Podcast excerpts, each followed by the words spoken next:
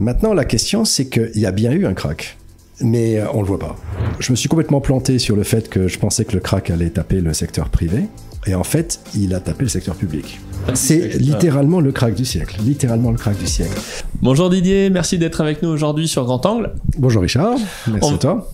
On va parler d'un sujet, c'était en euh, juin ou juillet 2023 euh, non, 22, 22, 2022, on avait annoncé un Ursus Magnus, euh, c'est-à-dire que tous tes indicateurs étaient au rouge et Charles il, était en train de dire ouh, ça, ça craint.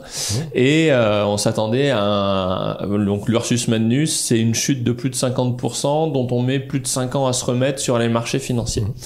Et puis en fait, euh, ben non, voilà. Et du coup, euh, bah alors, qu'est-ce qui s'est passé Bah alors Coup de mou Bah alors, coup de mou Non, non, non, mais à, mais à culpa, c'est vrai qu'il ne s'est pas produit puisqu'on attendait un choc euh, rapide, brutal, etc. Il y avait toutes les indications de ça. Et donc, il ne s'est effectivement pas produit. Donc, on s'est planté, enfin, je me suis planté sur ce truc-là. Maintenant, la question, c'est qu'il y a bien eu un crack, mais euh, on le voit pas. Et euh, le crack ne s'est pas du tout produit sur le marché des actions, mais il s'est vraiment produit sur le marché des obligations.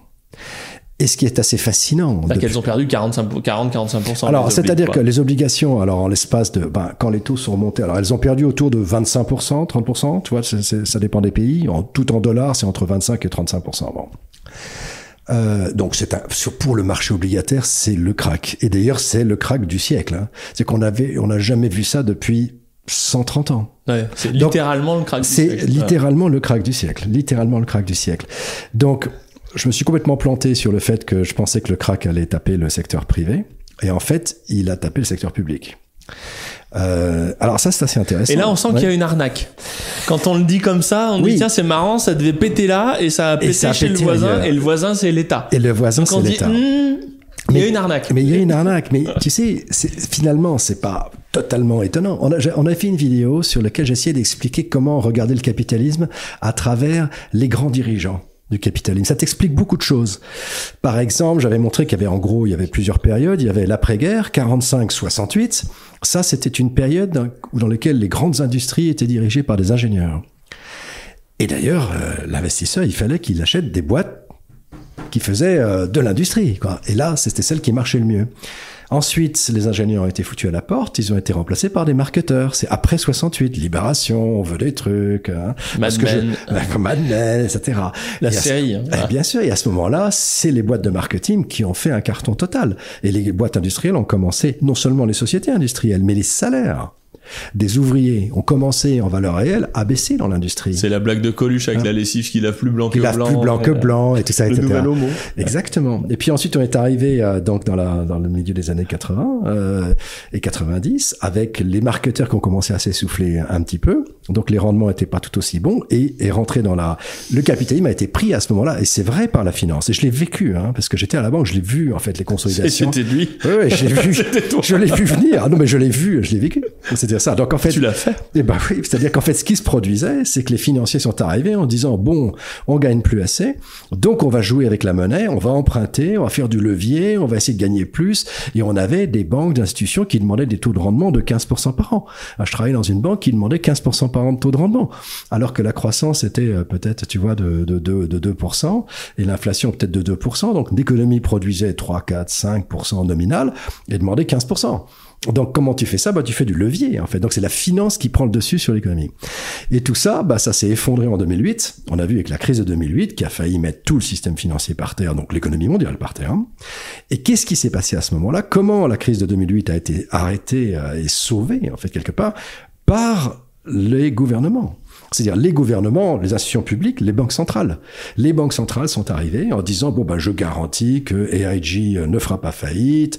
Je, je, je... en fait, les banques centrales se sont mises en face. D'ailleurs, on voit derrière les bilans des banques centrales qui se sont mises à acheter les, titres, les titres. Ah bah ça monte encore plus fort que le Bitcoin. C'est plus fort que le Bitcoin quoi. C'est vertigineux. Ah Donc voilà ce qui s'est produit. Et en fait, c'est là où je me suis planté, c'est que on avait toutes les indications économiques sur le fait que ça se passait très très très mal. Donc il y a un peu plus d'un an, etc. Mais le crack ne s'est pas produit sur les actions. Il s'est effectivement produit sur les obligations. Donc en fait, ce crack, c'est la signature du fait que ce dernier modèle, c'est-à-dire le capitalisme dont les mains les plus fortes, celles qui tiennent, sont les banques centrales et les gouvernements, vient de nous montrer qu'il avait eu un énorme problème. La différence, en fait, entre un crack de 2008 et le crack qu'on a connu depuis un an et quelques, la différence, eh bien, c'est que quand un crack se produit dans le secteur privé, par exemple dans les entreprises, eh bien, les entreprises ont une certaine comptabilité qu'on appelle mark to market. Ça veut dire que quand ils perdent de l'argent, eh bien, s'ils ne trouvent pas un moyen d'économiser des coûts, de virer des gens, euh, euh, d'améliorer leur productivité, de trouver de nouveaux financements, eh bien, ils font faillite. Mais et donc c'est pour ça qu'en fait un crack dans le secteur privé conduit inexorablement à la récession. Parce que le système doit s'ajuster. Mais un crack dans le secteur public, aucun problème, la comptabilité n'est pas la même. C'est-à-dire que quand vous êtes détenteur d'obligations que vous, dont vous annoncez qu'elles sont portées, eh ben, ces obligations perdent 25% de la valeur, vous n'êtes pas obligé de mettre dans le bilan qu'elles ont perdu 25%. Mm. Si vous étiez obligé de mettre dans le bilan qu'elles ont perdu 25%, vous auriez la banque centrale qui a sauté, vous auriez les banques qui ont sauté, vous auriez... Bon, c'est ce qu'on appelle le mark to market et le mark to model. Et le mark to, mark to market, on est obligé de pricer les prix dans le bilan au prix du jour le jour, du jour. on fait la compta quoi. Alors que le mark to model, si j'achète une obligation en 2010 à 1% qui vaut 100, eh bien en 2015 il y a un gros crack Hmm. Je dis, oh non, moi je l'ai acheté 100, et si je la tiens jusqu'en 2020, on me rendra 100. Donc je dis au toujours final, j'ai rien perdu. Pas vendu, pas perdu. Tu dis pas, vendu, pas, perdu. Tu mets tous les, tous les ans que ça vaut 100. Ça. Ce qui se passe, c'est que tu t'attendais, tu, tu avais des, un coupon à 0 ou 1%, et puis finalement aujourd'hui, tu aurais des coupons à 5. Donc en fait, tu te rends compte qu'avec l'inflation qu'il y a, bah, elle perd de la valeur. De tenir ce truc perd 4 ou 5% par an. C'est-à-dire qu'en 2020, on te rend bien 100, mais le problème, c'est que avec la, si tu enlèves l'inflation, ça fait plus que 70. Ça fait plus que 70. t'as quand même bien perdu. T'as bien perdu tes 30%, mais au lieu de le prendre immédiatement, et donc la conséquence, c'est de dire, le, il y a 30% de perte, donc, je dois serrer la ceinture du secteur public, donc je dois prendre des mesures d'ajustement du système euh, compte tenu de la perte euh, engrangée, eh ben tu n'as pas besoin de le faire. Donc en fait, on est dans un système le système n'a pas craqué parce qu'il a été sauvé, encore une fois, par les organismes publics, parce qu'il y a eu quand même une abondance de monnaie qui a été injectée dans le système considérable. Mais cette abondance de monnaie a mené à de l'inflation, qui a mené au crack obligataire, et on n'a pas besoin de le mettre dans les comptes. Donc en fait, il y a un crack, mais il n'est pas dans les comptes. Si, si, si le marché action s'appelait Willy, on pourrait dire qu'on a sauvé Willy. Euh, on dirait on a sauvé Willy, mais on a sauvé le pauvre Willy dont on sait que la perte qu'il a prise, réelle, elle est là, la perte. Elle est, elle est sous le tapis. Simplement, on va en enlever un tout petit peu sous le tapis. Alors pendant combien de temps on va faire ça? Bah, La duration moyenne des, des, des obligations gouvernementales dans le monde, dans les pays de l'OCDE, c'est à peu près 8 ans. Donc on sait qu'au lieu de prendre 30 ou 40% euh, d'un coup, bah, on va étaler ça par 8, donc euh, tu vois, ça va, tu vas prendre... Après on pourrait se dire, bah, c'est plutôt chouette en fait, parce que 30% d'un coup, il y a moyen de tuer du monde et de faire des gros dégâts, alors mhm. que là, euh, ça passe crème, donc c'est intelligent. On a trouvé une recette pour éviter... C'est toujours la même chose, on sauve, on, on sauve le court terme au détriment du long terme. Et donc, comment ça va se traduire ça? Il n'y a, pas de, il y a pas de repas gratuit. C'est-à-dire c'est pas comme si on avait inventé une méthode extraordinaire pour faire une gigantesque gigantesque perte et que finalement il n'y a pas de perte. C'est comme quand les gens disaient bon on n'a qu'à pas rembourser la dette. Attendez mais vous rigolez, hein, c'est si vous remboursez pas la dette, vous ne pouvez plus jamais avoir accès au marché pendant 20 ou 30 ans. Donc ça veut dire que tout votre système économique est foutu. Donc dire oui, on n'a qu'à pas rembourser, mais il y a quelqu'un qui détient cette dette. Donc si vous vous remboursez pas, bah lui il est ruiné. Euh, donc ça veut dire que si on rembourse pas la dette, ça veut dire que toute la dette de l'État français, par exemple, qui est détenue euh, dans les compagnies d'assurance, dans les banques, etc., elle ne vaut plus rien. Donc ça veut dire que tout s'effondre. Bon, enfin, je reviens. mais ça encore, est-ce que c'est vrai? Parce que le jour où la, où la France, admettons demain, elle fait défaut sur 100% de ses dettes, hmm. moi, la première chose que j'achète, c'est deux obligations françaises. Puisque c'est un pays qui est plus endetté. Oui, seulement tu n'en as plus. Tu, tu n'as plus, tu n'as plus d'épargne puisque ton épargne a été ravagée par le fait qu'on te dit. Ah non, mais moi j'en ai pas aujourd'hui. Ah mais oui, voilà, mais ben voilà. Mais je veux dire, tous les gens qui n'ont pas d'obligation française, celui qui, pas été ruinés, il a intérêt à prêter le lendemain de la faillite. Bien sûr, seulement tous ceux qui avaient l'épargne avant n'ont plus d'épargne. Ah bah oui, mais ça, ah ils bah, déjà plus. Puisque bah si t'as plus d'épargne, t'as plus de retraite. Oui. Ah, donc il va y avoir des gens qui vont. Oui, mais ça n'empêchera pas le pays de s'endetter. Non, mais ça, le, le, pays part dans un chaos total. C'est en fait ce que je dis dans cet étalement sur huit ans, c'est que d'accord, la, perte n'a pas été prise violemment comme je pouvais l'attendre, parce qu'elle a été finalement soutenue une fois de plus par les banques centrales, mais elle va s'étaler et elle va s'étaler et donc elle va se traduire autrement. Elle se traduit comment? Ben, elle se traduit sur le fait qu'on a de l'inflation on a des baisses de pouvoir d'achat qui vont s'enclencher petit à petit, lentement. On va avoir les probablement les, les fonds, la retraite des personnes âgées à la retraite justement par définition. Eh ben elle va être reniée chaque année un petit peu, un petit peu. Ça c'est déjà en cours. Hein, c'est déjà en cours. Tu vas avoir les, le prix des assurances qui va monter. Tous les effets en fait de cette perte vont être étalés dans différents, dans, dans différents, euh, euh, sous, sous, différents canaux. Je ne sais pas lequel sera le plus fort, si tu veux, de ces mm. canaux. Mais euh, il n'y a pas, il y a pas de repas gratuit. C'est pas comme si on avait pas eu de crack. On a eu un crack obligataire et non pas action. Et ce crack obligataire, il est là et il va simplement s'étaler pendant huit ans. Et c'est d'ailleurs pour ça qu'on sent aussi des tensions, des problèmes, l'inflation, des négociations salariales, la tension sociale qui monte et qui monte. C'est c'est lié à ça. C'est-à-dire qu'on a une perte de richesse qui a été assez considérable. Il faut quand même se rendre compte que la perte du marché obligataire, euh, là, depuis euh, ce moment-là, ça représente à peu près 15% du PNB mondial mondial. Donc c'est considérable. Hein. Et ça, ce sont que... C'est 70 000 milliards, c'est ça Alors le PNB mondial, c'est à peu près 100 euh, 000 milliards. Là, c'est 15... Donc là, c'est à peu près 100 000 milliards. Donc là, on est à, à peu près à 15 000 milliards. Ça, c'est que pour les pertes sur les obligations d'État. Si tu prends en plus les obligations des entreprises, pour ceux qui les détenaient, tu, tu dois arriver à 20% à peu près. Donc on est sur une perte considérable. 20% de la richesse mondiale créée par année a été 15 à 20 a été détruite sur ce crack. Donc c'est vraiment un crack. C'est vraiment un crack. Si on compare par exemple à 2008, 2008 c'était un crack sur les actions. Ça représentait à peu près à l'époque 30% de la richesse mondiale. Ah Donc là, tu vois, c'est plus gros quand même. C'est plus gros. Donc celui-là est de l'ordre de 20%, l'autre était de 30%.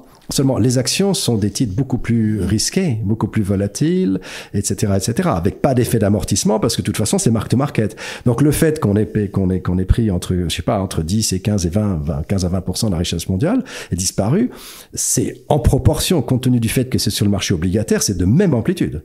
Et de toute façon, 20 à 30%, c'est de même type d'amplitude. C'est considérable, en fait. Donc, il y a une perte de richesse dans le monde qui a été absolument considérable. Elle est amortie par le fait que comptablement, on a le droit de l'amortir. Qui fait que aussi, elle est amortie par le fait que, eh bien, en conséquence, beaucoup de ces acteurs n'ont pas été obligés de vendre de leurs titres, donc ils n'ont pas baissé autant qu'ils le devraient. Ça veut dire aussi qu'ils pourraient continuer à baisser. Ça veut dire qu'on est dans un crack tout à fait significatif. En fait, ce qui m'intéresse de le dire ça, c'est pas pour dire euh, euh, oh oui j'avais quand même raison parce qu'en fait j'avais tort puisque je disais que ça allait se passer sur les marchés actions. J'avais pas compris que les marchés actions allaient être protégés une fois de plus par les euh, par les banques centrales. Mais c'est pour dire que la perte considérable du marché obligataire qui qui continuelle là maintenant depuis je sais pas combien un an et demi ou deux ans. c'est pas fini. Elle est, elle est peut-être pas finie. C'est ce que je pense qu'elle n'est pas terminée. Parce qu'en ce moment, moi, je vois pas mal de gens mm-hmm. euh, qui se sentent inspirés en disant euh, ah bah c'est bon, la Fed commence à dire qu'elle va ralentir ses hausses de taux, mm-hmm. voire euh, du coup, est-ce que ce serait pas intelligent d'acheter des obligations américaines maintenant? Alors, parce que si les taux baissent, les obligations remontent. En plus, ça a perdu 20%. Ouais, ouais, c'est ça. Ben voilà, voilà, voilà. c'est la tentation, c'est la tentation. Alors la façon, alors déjà premièrement, la tentation, là où la tentation, la tentation est la plus forte, c'est effectivement sur le marché américain. Parce que c'est là où l'inflation est beaucoup plus basse et c'est là où les taux d'intérêt obligataire sont les plus élevés dans le milieu de l'OCDE. Donc, enfin, par rapport à l'Europe, tu vois, c'est quand même, ils sont à 5, 5% sur le, euh, sur le, presque, ils flirtent avec les 5% sur le 10 ans, avec des taux courts à 5 un quart. Donc, la courbe est à peu près presque plate. Donc, on est à 5% de taux d'intérêt par an. Pas mal, 5%, tu vois, bon.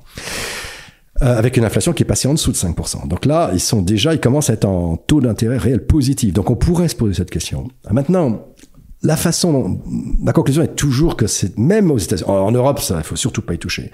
Mais même aux États-Unis, même pas avec un bâton. Non, même pas avec un bâton. Mais mais mais aux États-Unis, je pense qu'on est encore dans un bear market. Et la raison, c'est la suivante. C'est toujours, je fais toujours la même chose. C'est-à-dire que je regarde la valeur de quelque chose. Par exemple, la valeur du marché des actions.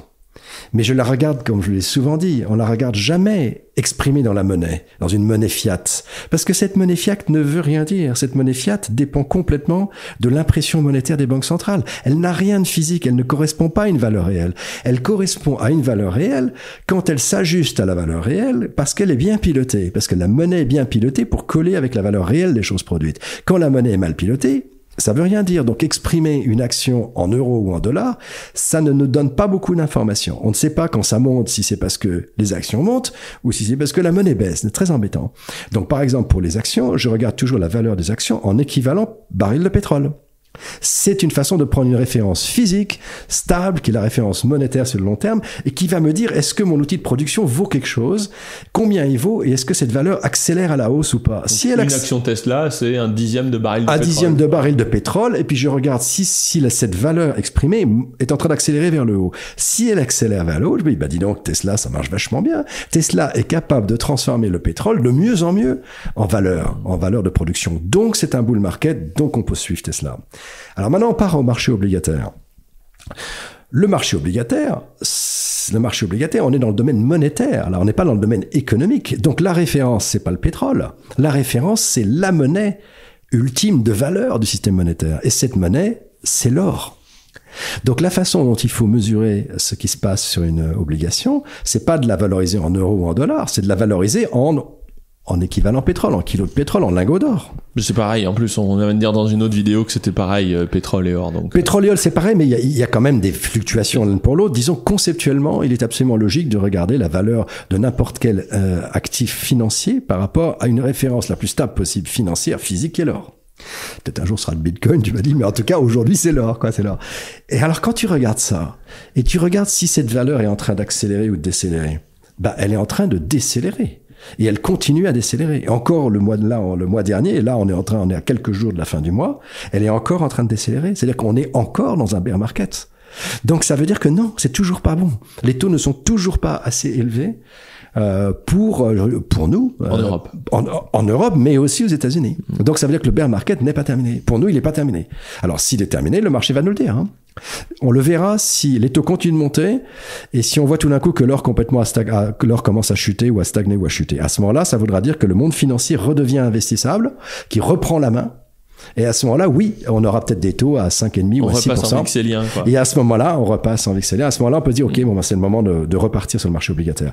Aujourd'hui, ben, non, malheureusement, c'est, c'est pas le cas. Donc, en d'autres termes, le crack, il a eu lieu sur le marché obligataire. Il s'est étalé sur des mois et des mois et des mois et des mois. Il va continuer de s'étaler dans l'économie réelle en termes de perte de pouvoir d'achat, en termes de perte de richesse pendant 8 ans, je pense.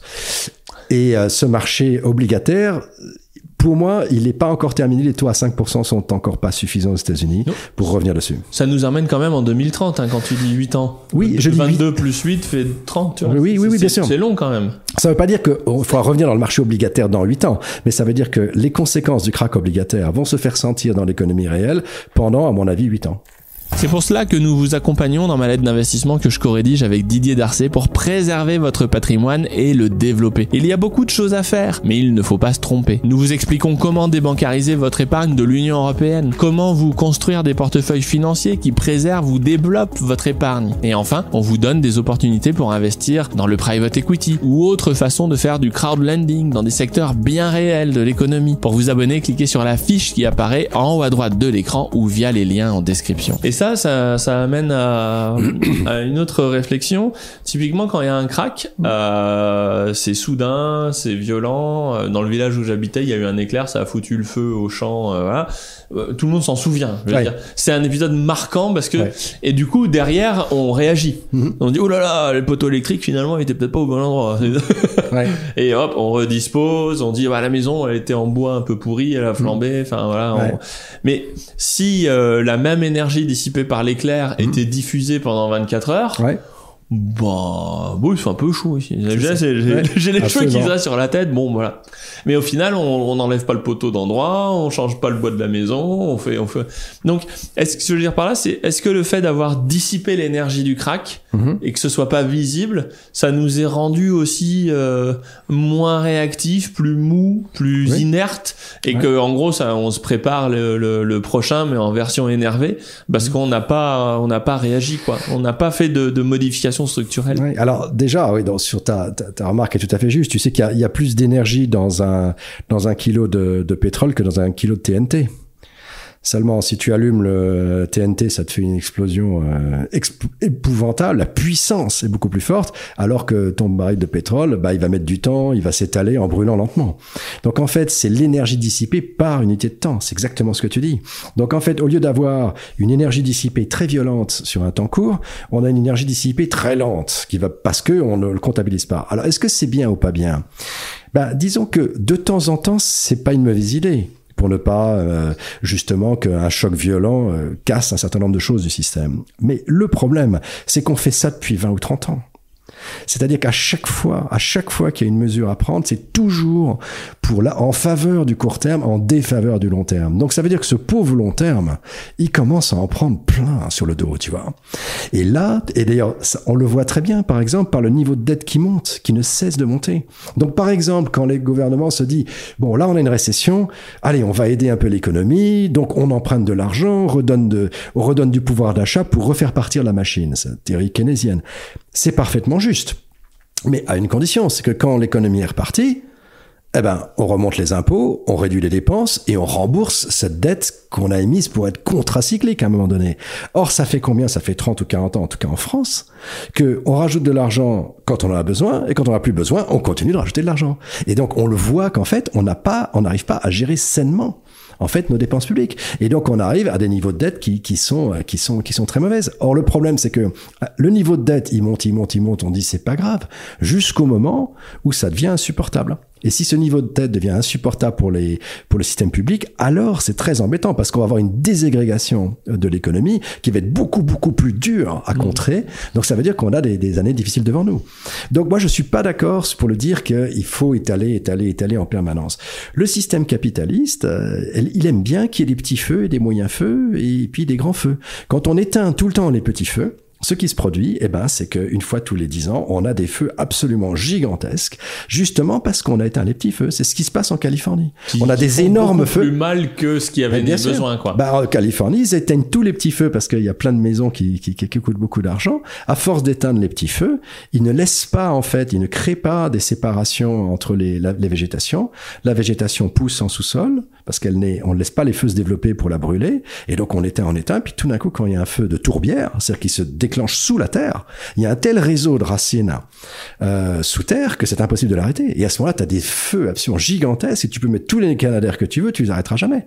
Donc en fait, le, principe de dire c'est très très bien d'empêcher tous les petits risques, toujours arbitrer en faveur du court terme, c'est pas vrai, ça fait augmenter les risques systémiques. On le sait dans la nature, et c'est la même chose dans une économie. Donc c'est la finesse de la gestion euh, d'une économie euh, de comprendre aussi le risque majeur. Donc la, la, bonne nouvelle dans tout ça, c'est que tes indicateurs, ils ont quand même euh, réussi à détecter une situation de crack. Ah, ils ont détecté une situation de crack financier et moi je l'ai interprété euh, comme un crack euh, euh action. action. enfin en crack financier, généralement les cracks financiers sont toujours manifestés dans les actions et cette fois-ci, enfin c'est la première fois depuis 120 ans, hein, elle s'est manifestée dans les obligations. Ce qui me ramène à la première remarque, c'est que finalement quand il y a un crack, tu vois, on dit souvent, c'est souvent Charles qui dit ça. Euh, les cracks financiers, c'est comme euh, pêcher à la dynamite. Il le dit souvent, c'est un très bon exemple. D'ailleurs, vous jetez une grenade dans la mer, et puis vous voyez ce qui se passe. Ben, ce qui se passe, c'est que ça fait un grand boom sous l'eau, il y a une onde de choc, et puis vous voyez les petits poissons qui remontent euh, à la surface tout de suite. Puis ensuite, vous attendez un petit peu, les poissons un peu plus gros remontent un peu plus tard, puis vous attendez euh, deux mois, et c'est la baleine qui remonte, qui a été tuée, mais elle va mettre du temps à remonter. Donc la question, j'ai vu beaucoup de papiers écrits là-dessus, c'est mais finalement, qu'est-ce qui va craquer dans ce système-là? On est en train de regarder, il y a quand même des problèmes, l'inflation, les taux sont montés à 5%, l'inflation est aussi, on se dit, non, il y a forcément des, grandes structures de type baleine qui, doivent être dans de grandes difficultés. Donc, quelle est celle qui casse? Et à ce moment-là, ce sera le signe au moment où ça casse que ça y est, le, système est épuré. Quoi. On, a, été au bout en fait du crack.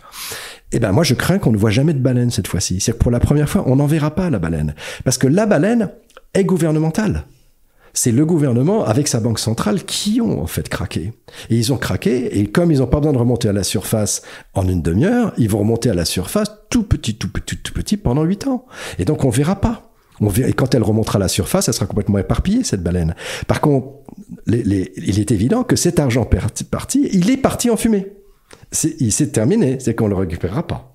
Donc ça veut dire qu'il va s'étaler. Bon, alors ça veut pas dire que tout est foutu. On peut aussi retravailler et refaire et refaire des bonnes choses et avoir la productivité, inventer des trucs, etc. Mais si on travaille comme des fous et qu'on invente et qu'on a une croissance de 4% par an, tu vois, ah oui, mais ce sera 4 moins le 1 de, du crack. C'est ça que ça veut dire. Donc ça veut dire qu'il va falloir se, il va falloir cracher. Et d'ailleurs, en parlant de productivité, Mmh. Ouais. je sais pas si t'as vu, mais moi, ça, c'est un truc qui me fait pas rigoler du tout. Mmh. C'est quand on me parle de baisse des gains de productivité annuels. Ouais. Et en fait, les gains de productivité, euh, c'est vraiment le, le dynamisme de l'économie. Une économie qui a des gains de productivité qui baissent, c'est une économie qui est en train de, de qui est en attrition. Ouais. Euh, comment t'expliques ça? Parce que ils sont tous comme des poules devant un couteau en disant bon, pour gain de productivité, ils sont passés où? Ouais, il a plus, c'est zéro, pas. 10 ans. Ouais, Ils sûr. comprennent pas. mais dans toute ils sont l'Europe, où? dans toute l'Europe. Bah, ils sont où? On ils en revient. où? bah, on en revient à une autre discussion d'avant, c'est-à-dire que taux d'intérêt trop bas, taux d'intérêt trop bas, donc destruction de l'épargne. Voilà, c'est ce qui s'est passé maintenant depuis trop longtemps, depuis 15-20 ans en Europe. On commence à avoir dans les taux d'intérêt trop bas. Parce que ces taux d'intérêt trop bas ont été, ont été décidés artificiellement par les banques centrales encore, en disant ça sera très bon pour l'économie, mais c'est très bon pour les gouvernements. C'est pas très bon pour l'économie. Parce que quel est le grand emprunteur? C'est le gouvernement. Il est très content d'avoir les taux bas. Comme ça, il peut dépenser comme il veut. Taux d'intérêt trop bas, ça tue l'épargne. L'épargne des gens, eh ben, c'est ce qu'on voit. On parlait de cette craque de marché obligataire. C'est une, c'est, c'est, c'est une perte d'épargne pour les petites gens, pour les épargnants, pour les retraités, etc. Donc, ça veut dire que quand tu as une baisse de l'épargne qui, qui, qui, qui est presque organisée, en fait, un, un transfert de richesse des épargnants vers l'État pour sa propre consommation, tu as une baisse de l'épargne, tu as une baisse de l'investissement. Si tu as une baisse de l'investissement, qu'est-ce qui, qu'est-ce qui favorise la productivité? Eh bien, c'est l'inventivité humaine, mais à travers euh, des machines qui sont produites et des technologies et, et, et, et le fait des investissements en capital fixe. À partir du moment où les investissements commencent à... Comment peut-on penser qu'on va investir de moins en moins en étant de plus en plus productif? C'est quasiment impossible. Donc en fait, il y a un lien dans la politique qui consiste à maintenir des taux bas et le fait que on étale les problèmes et aussi, qu'est-ce qui se passe? Bah, La productivité monte pas. Donc tout est lié. Alors c'est comme une dégradation lente. Voilà. Donc il y a un moment donné, il faut se reprendre en main, c'est tout. Merci beaucoup. De rien.